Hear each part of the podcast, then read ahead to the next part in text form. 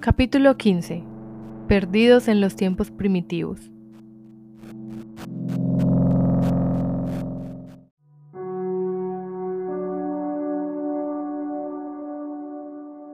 Twizzle sacudía a Harlan tomándole por los hombros. El anciano le llamaba con ansiedad. Harlan, Harlan, por el gran tiempo, Harlan. Harlan emergió lentamente de aquella negra profundidad. ¿Qué podemos hacer? Todo lo contrario de esto, no debemos desesperar. Para empezar, escúcheme.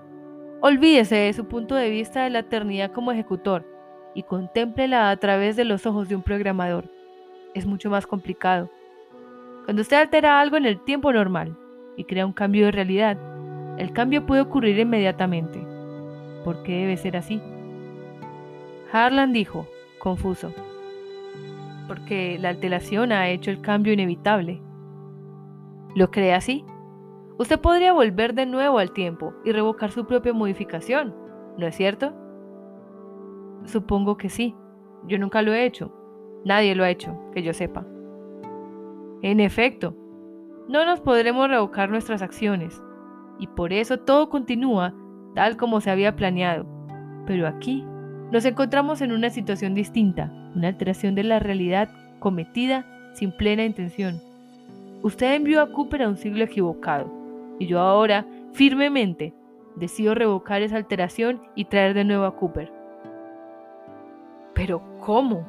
gritó Harlan. Todavía no estoy seguro de cómo hacerlo, pero debe existir el medio. Si no hubiese forma de corregirla, la alteración sería irreversible. El cambio se efectuaría inmediatamente. Pero el cambio no ha llegado todavía hasta aquí.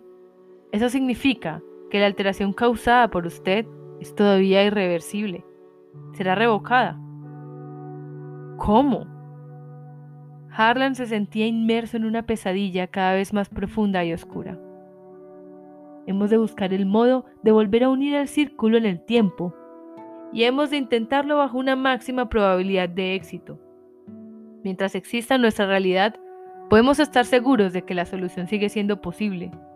Si en cualquier momento usted o yo tomamos una decisión equivocada, si la posibilidad de volver a cerrar el círculo cae por debajo de un valor crítico, la eternidad desaparecerá. ¿Me comprende? Harlan no estaba seguro de entenderlo, no podía ver claro. Lentamente se puso en pie y se tambaleó hasta una silla. Quiere decir que si podemos traer de nuevo a Cooper y podemos reexpedirlo a un lugar adecuado, todo se arreglará. Debemos encontrarlo en el momento en que abandone su cabina para que pueda llegar a su destino en el siglo XXIV sin que haya transcurrido sino algunas horas de fisiottiempo, o unos fisiodías como mucho. Será una alteración, desde luego, pero sin duda no suficiente para producir un cambio. La realidad se tambaleará, pero no quedará destruida. ¿Cómo podemos localizarle? Sabemos que existe un medio, de lo contrario, la eternidad ya no existiría en este momento. En cuanto a cuál sea ese medio, para eso le necesito y he luchado por volver a traerlo a mi lado. Usted es experto en tiempos primitivos. Dígame la solución. No lo sé, gimió Harlan. Lo sabe, dijo Twizzle. De repente, todo rastro de cansancio de vejez desapareció de la voz del anciano. Sus ojos estaban encendidos con el ardor de la lucha agitaba su cigarrillo como si fuese una espada. Incluso para los sentidos embotados de Harlan, aquel hombre parecía disfrutar en realidad y sentirse feliz en medio de aquella lucha. Podemos reconstruir el accidente, dijo Tuizo. Aquí está la palanca del indicador de siglos. Usted encuentra a su lado, esperando la señal. El momento crucial ha llegado. Usted establece contacto y al mismo tiempo coloca la palanca en dirección al hipotiempo. ¿Hasta dónde? No lo sé, ya lo he dicho, no lo sé. Usted no lo sabe, pero sus músculos conservan la memoria de lo que hizo. Póngase aquí y tome la palanca en sus manos. concéntrese. Cójala. Está esperando la señal. Me está odiando. Está odiando a todo el gran consejo. Odia la eternidad. Tiene el corazón lleno de dolor por Nois. Sitúese de nuevo en aquel momento. Reviva lo que sentía en aquel instante. Ahora, pondré de nuevo en marcha el cronómetro. Le doy un minuto, muchacho, para recordar sus emociones y lanzarlas de nuevo a través de su sistema nervioso. Luego, cuando se acerque el cero, deje que su mano derecha mueva la palanca, como lo hizo antes. Luego, quite la mano, no la mueva de nuevo. ¿Está preparado? No creo que pueda hacerlo. ¿Cómo? Por el gran Cronos. No tiene otro remedio. ¿Acaso existe otro medio para volver a ver a Nois? No había otro. Harlan se acercó a los mandos y al hacerlo sintió que volvían sus pesadas emociones. No tuvo que buscarlas. El repetir los movimientos de aquellos instantes fue suficiente. La roja aguja del cronómetro empezó a moverse. Pensó si aquel sería el último minuto de su vida. Menos 30 segundos, pensó. No sentiré dolor, no es la muerte. Trató de pensar solo en Noise. Menos 15 segundos. Noise. La mano izquierda de Harlan cerró el conmutador estableciendo el contacto. Menos 12 segundos. Contacto. Su mano derecha se movió. Menos 5 segundos. Noise. Su mano derecha se movió. Cero. Vio compulsivamente. Se apartó de un salto, anhelante. Twistle se acercó y miró el indicador. El siglo XX, dijo. 19,38 para ser exactos. Harlan trató de hablar. No estoy seguro. He tratado de hacer el mismo movimiento, pero esta vez fue distinto. Sabía lo que estaba haciendo y es posible que me haya equivocado. Ya lo sé, ya lo sé, dijo Twistle. Quizá todo esto es un error. Llamémosle una primera aproximación. Hizo una pausa, sumido en cálculos mentales. Luego sacó una calculadora de bolsillo, pero volvió a guardarla. Dejemos los decimales. digamos que la probabilidad de que usted lo haya enviado al segundo cuarto de siglo es 0,99. En alguna parte entre 19,25 y 19,50. ¿Conforme? No lo sé. Bien, entonces fíjese, si tomo la decisión final de buscar en esa parte de los tiempos primitivos, con exclusión de las demás, y estoy equivocado, lo más probable es que hayamos perdido la oportunidad de volver a unir el círculo, y entonces la eternidad desaparecerá. Esta decisión que voy a tomar es el punto crucial el cambio mínimo necesario, el CMN que puede provocar el cambio. Ahora tomo esta decisión, decido, irrevocablemente. Harlan miró a su alrededor, temeroso, como si la realidad se hubiera convertido en algo tan frágil que un movimiento repentino pudiera derribarla. Harlan dijo, Estoy plenamente consciente de la eternidad. Las ideas de Twistle se habían convencido de tal forma que su voz sonaba ahora firme a sus propios oídos. Por tanto, aún existe, dijo Twistle con decisión. Y hemos tomado una decisión acertada. Ya no tenemos nada más que hacer aquí por el momento. Vamos a mi despacho y dejemos que la comisión del Gran Consejo venga a curiosar por aquí, si ello ha de hacerles más felices. En lo que a ellos respecta, nuestro proyecto ha terminado con éxito. Si no es así, nunca lo sabrán, nosotros tampoco.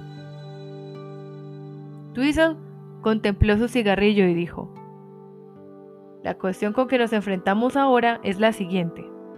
¿Qué hará Cooper cuando se encuentre en un siglo distinto del que esperaba hallar? No lo sé. Estamos seguros de algo. Cooper es un muchacho brillante, inteligente, con imaginación, ¿no es cierto? Bien, él es Malanson. Exactamente. Y ya pensó en la posibilidad de que algo fuese mal. Una de sus últimas preguntas fue, ¿Qué pasará si no llego al sitio indicado? ¿Lo recuerda? ¿Y bien? Harlan no comprendía a dónde conducía aquella conversación. Por tanto, está mentalmente preparado para encontrarse desplazado en el tiempo. Hará algo. Tratará de llegar hasta nosotros. Tratará de dejar un rastro. Recuerde que durante parte de su vida ha sido un eterno. Esto es importante. Twizzle hizo un anillo de humo a su lado, pasó un dedo por su centro y contempló cómo se deshacía. Está acostumbrado a la idea de comunicación a través del tiempo. No se rendirá a la idea de hallarse aislado en el tiempo primitivo. Sabe que le buscamos. En el siglo XX, sin cabinas ni eternidad, ¿cómo podrá comunicarse con nosotros? preguntó Harlan. Con usted, ejecutor, con usted. Usa el singular. Usted es nuestro experto sobre primitivos. Ha enseñado a Cooper lo que sabe de aquellos tiempos. Usted es el único que él creerá capaz de encontrarle. Como programador. Se pretendía dejar a Cooper en el primitivo. La inteligente faz de Twizzle miró fijamente a Harlan. Se encuentra sin la protección del escudo electrónico de Tiempo. Toda su existencia se encuentra ahora unida al curso del tiempo normal y permanecerá así hasta que usted revoque la alteración. Igualmente, unido al curso del tiempo normal, se hallará cualquier instrumento, señal o mensaje que haya dejado para nosotros. Deben existir ejemplares antiguos que habrán usado en sus estudios del siglo XX. Documentos, archivos, películas, utensilios, libros de referencia. Me refiero a ejemplares originales procedentes de aquella época. Sí. ¿Y él los estudió con usted? Sí. ¿Hay algún ejemplar particular que fuese su favorito? Uno que él supiera le era familiar a usted, de modo que le fuese fácil hallar cualquier referencia sobre Cooper. Empiezo a comprender lo que quiere decir, dijo. Se quedó pensativo unos minutos. Entonces él preguntó con impaciencia. ¿Bien? Mis volúmenes de la revista, casi con toda seguridad. Las revistas son un fenómeno de la primera parte del 20. Tengo una colección casi completa, que empieza a principios del 20 y continúa hasta mediados del 22. Magnífico. ¿Puede Cooper hacer uso de esas revistas para enviarle un mensaje? Recuerde que él sabe que usted conoce esa publicación, que está familiarizado con ella, que sabe cómo manejarla. No lo sé. Harlan movió la cabeza. La revista tenía un estilo artificial, seleccionaba ciertos acontecimientos y omitía otros en forma completamente imprevisible. Sería muy difícil o casi imposible conseguir que publicase algo que uno quisiera hacer público. A Cooper le sería difícil crear una noticia con la seguridad de verla publicada, aunque consiguiera obtener un puesto entre su personal de redactores, lo cual es improbable. No podría estar seguro que sus mismas palabras pasaran por los distintos jefes de redacción sin ser modificadas. No lo veo claro, programador. Por el gran Cronos, piense, concéntrese en esa revista. Imagínese que se encuentra en el 20 y que es Cooper. Con su educación y su experiencia, usted ha instruido al muchacho Harlan. Usted ha influido en sus ideas. ¿Qué haría él? ¿Qué podría hacer para insertar algo en la revista con las palabras exactas que él quisiera? Los ojos de Harlan se agrandaron. Un anuncio. ¿Qué? Un anuncio, un aviso pagado, que se veían obligados a publicar exactamente según sus deseos. Cooper y yo hemos hablado de ellos en ocasiones. Comprendo. Tenemos algo semejante en el 186, dijo Twizzle. No es exactamente como en el 20 en ese sentido, el siglo XX alcanza el máximo. El ambiente cultural de aquella civilización... Volvamos a nuestro anuncio, le interrumpió Twizzle con prontitud. ¿Cómo podría ser? Me gustaría saberlo. Twizzle contempló el extremo encendido de su cigarrillo, como si buscara inspiración. No podría expresarse claramente. Por ejemplo, No podría decir, Cooper, del 78, perdido en el 20, llama a la eternidad. ¿Y por qué no? Imposible. Divulgar en el siglo XX una información que sabemos que no poseían sería tan fatal para la realidad de Malanson como puede hacerlo un movimiento equivocado por nuestra parte. Seguimos aquí, de modo que durante toda su vida en realidad actual de los tiempos primitivos, Cooper no ha causado ningún daño irreparable. Además, dijo Harlan sin tratar de comprender aquel tipo de razonamiento circular que parecía tan fácil para Twizzle. La revista no estaría dispuesta a publicar nada que pareciese absurdo e incomprensible. Sospecharía un fraude o alguna clase de ilegalidad, y no querría verse complicada con algo parecido. Por tanto, Cooper no podría usar el idioma pantemporal para su propósito. Tiene que ser algo sutil, dijo Twizzle. Habrá usado un procedimiento indirecto, habrá colocado un anuncio que parecerá perfectamente normal a los habitantes de los tiempos primitivos. Perfectamente normal. Sin embargo, debe ser evidente para nosotros. Una vez sepamos lo que estamos buscando. Del todo evidente. Algo que salte a la vista. Porque habremos de buscarlo entre incontables anuncios semejantes. ¿De qué tamaño cree que debe ser, Harlan? ¿Son muy caros esos anuncios? bastante caros, creo.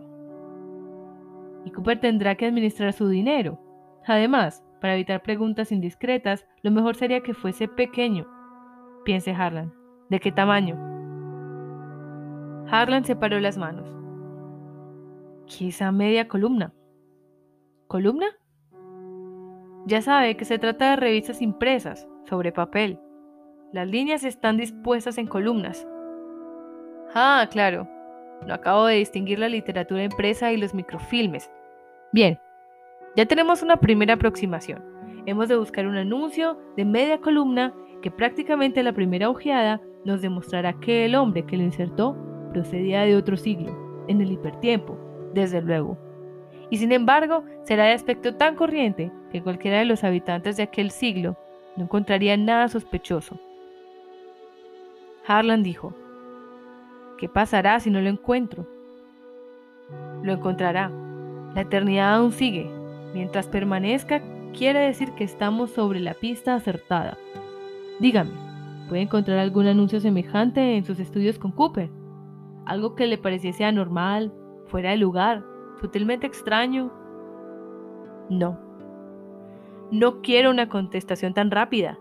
Tómese cinco minutos y piense. No es necesario. Cuando estudiaba la revista con Cooper, él no había estado en el siglo XX. Por favor, muchacho, use la cabeza. Al enviar a Cooper al 20, ha introducido un elemento de cambio. No es un cambio. No es una alteración irreversible. Pero se han efectuado algunos cambios con C minúscula, microcambios, como se les llama en la programación. En el mismo instante en que Cooper fue enviado al 20, el anuncio apareció en el número apropiado de la revista que usted guarda. Su propia realidad ha sido microcambiada en el sentido de que ahora tendrá memoria de haber visto una página con aquel anuncio, en vez de una sin anuncio como ocurría en su anterior realidad. ¿Me comprende? Harlan se quedó asombrado, tanto por la facilidad con que Twitter seguía el hilo entre la selva de la filosofía temporal como por las paradojas del tiempo. Movió la cabeza. No recuerdo haber visto nada parecido. Entonces, ¿dónde guarda su archivo, el de esa revista? Hice construir una biblioteca especial en el nivel 2, usando como justificación mis estudios con Cooper. Era suficiente, dijo Twizzle. Vamos allí, ahora mismo. Harlan contempló cómo Twizzle miraba con curiosidad los viejos encuadernados volúmenes de la biblioteca y cómo tomaba uno entre sus manos. Eran tan antiguos que el frágil papel había sido protegido por métodos especiales, pero las páginas crujían entre las manos nerviosas de Twizzle. Harlan hizo un gesto. En cualquier otro momento le habría dicho a Twizzle que se apartara de los libros, aunque se tratase del jefe programador de la eternidad. El anciano Hojeó las viejas páginas y silenciosamente pronunció aquellas arcaicas palabras. ¿Ese es el inglés del que siempre nos hablan los lingüistas? Dijo, golpeando con un dedo el volumen que tenía ante sí. Sí, es inglés, contestó Harlan. Twizzle volvió a colocar el libro en su lugar. Pesado e incómodo. Harlan se encogió de hombros. En efecto, la mayor parte de los siglos de la eternidad usaban los microfilmes. Una pequeña parte utilizaba el registro molecular. A pesar de todo, la imprenta y el papel no eran desconocidos. Harlan dijo, los libros no precisan de equipos técnicos, como ocurre con los microfilmes para leerlos. Twizzle se frotó la barbilla. Tiene razón. ¿Empezamos ya? Sacó otro volumen de su estante y lo abrió encima de la mesa, mirándolo con dolorosa intensidad.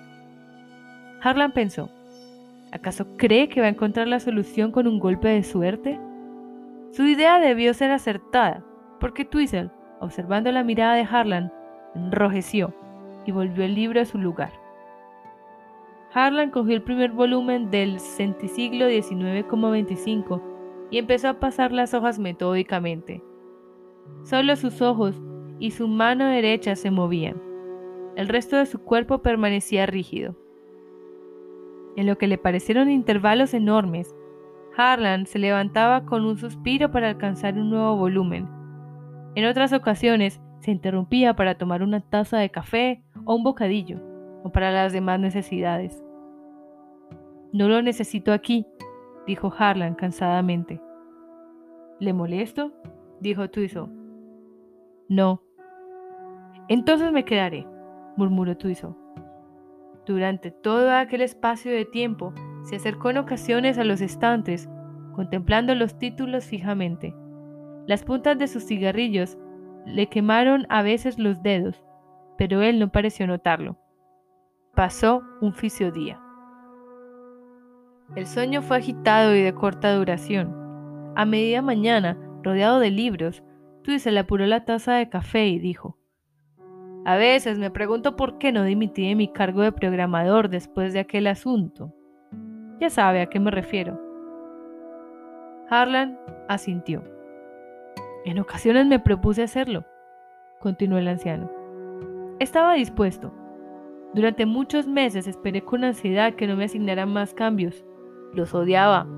Empecé a preguntarme si los cambios eran justos. Es curioso cómo afectan a nuestros sentimientos. Usted conoce la historia primitiva Harlan. Sabe cómo era. Su realidad seguía la línea de la máxima probabilidad.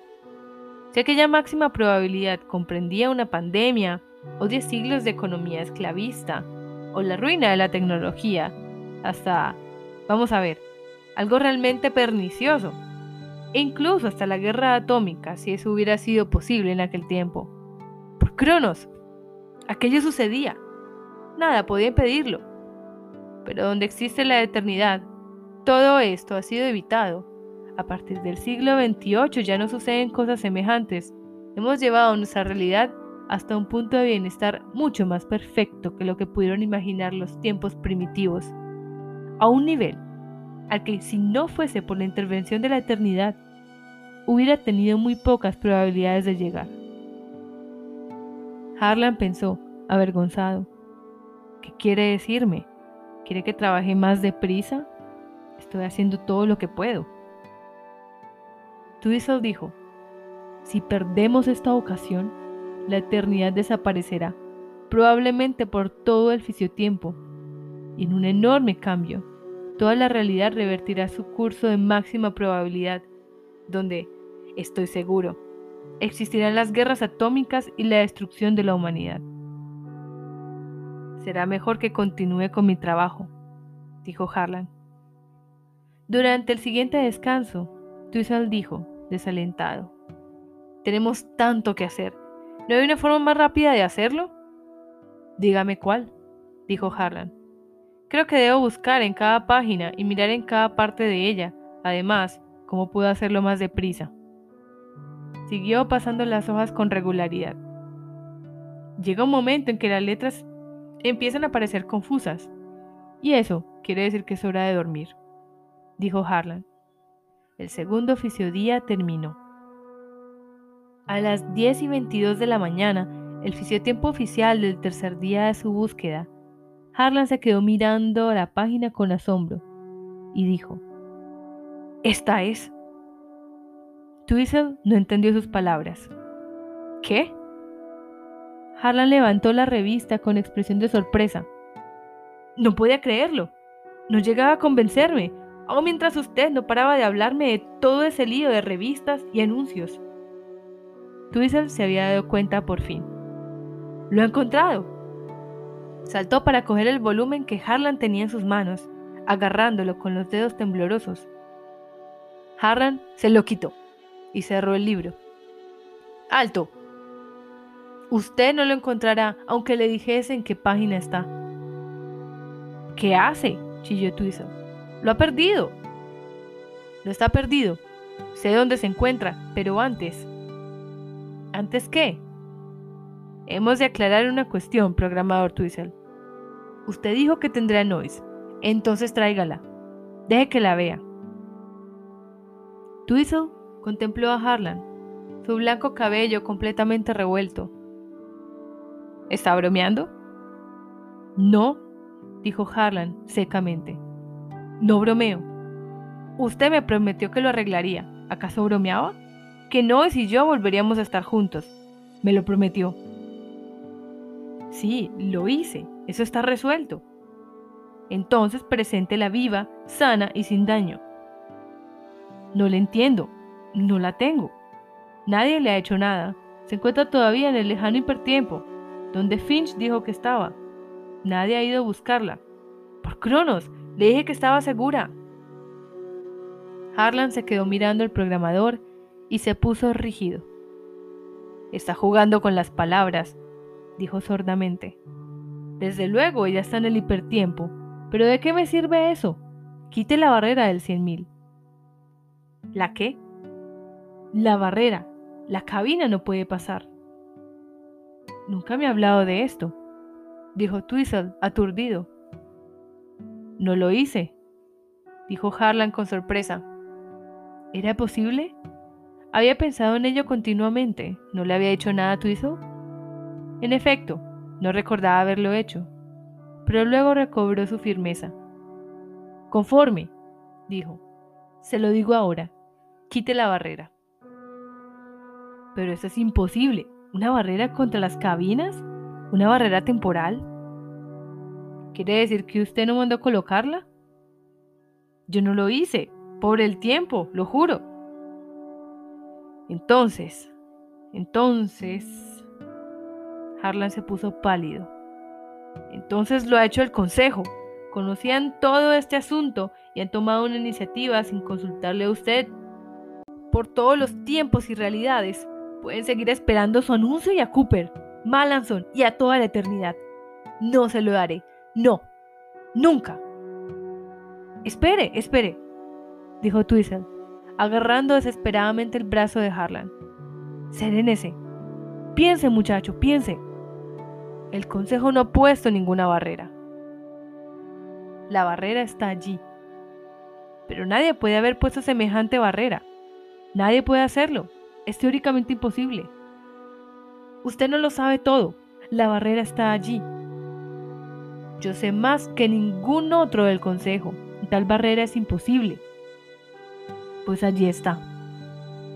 En tal caso, Harlan se dio cuenta de que en los ojos de Twizzle había aparecido un terror abyecto. Un terror que ni siquiera había surgido cuando se enteró de la pérdida de Cooper y el peligro que amenazaba la eternidad.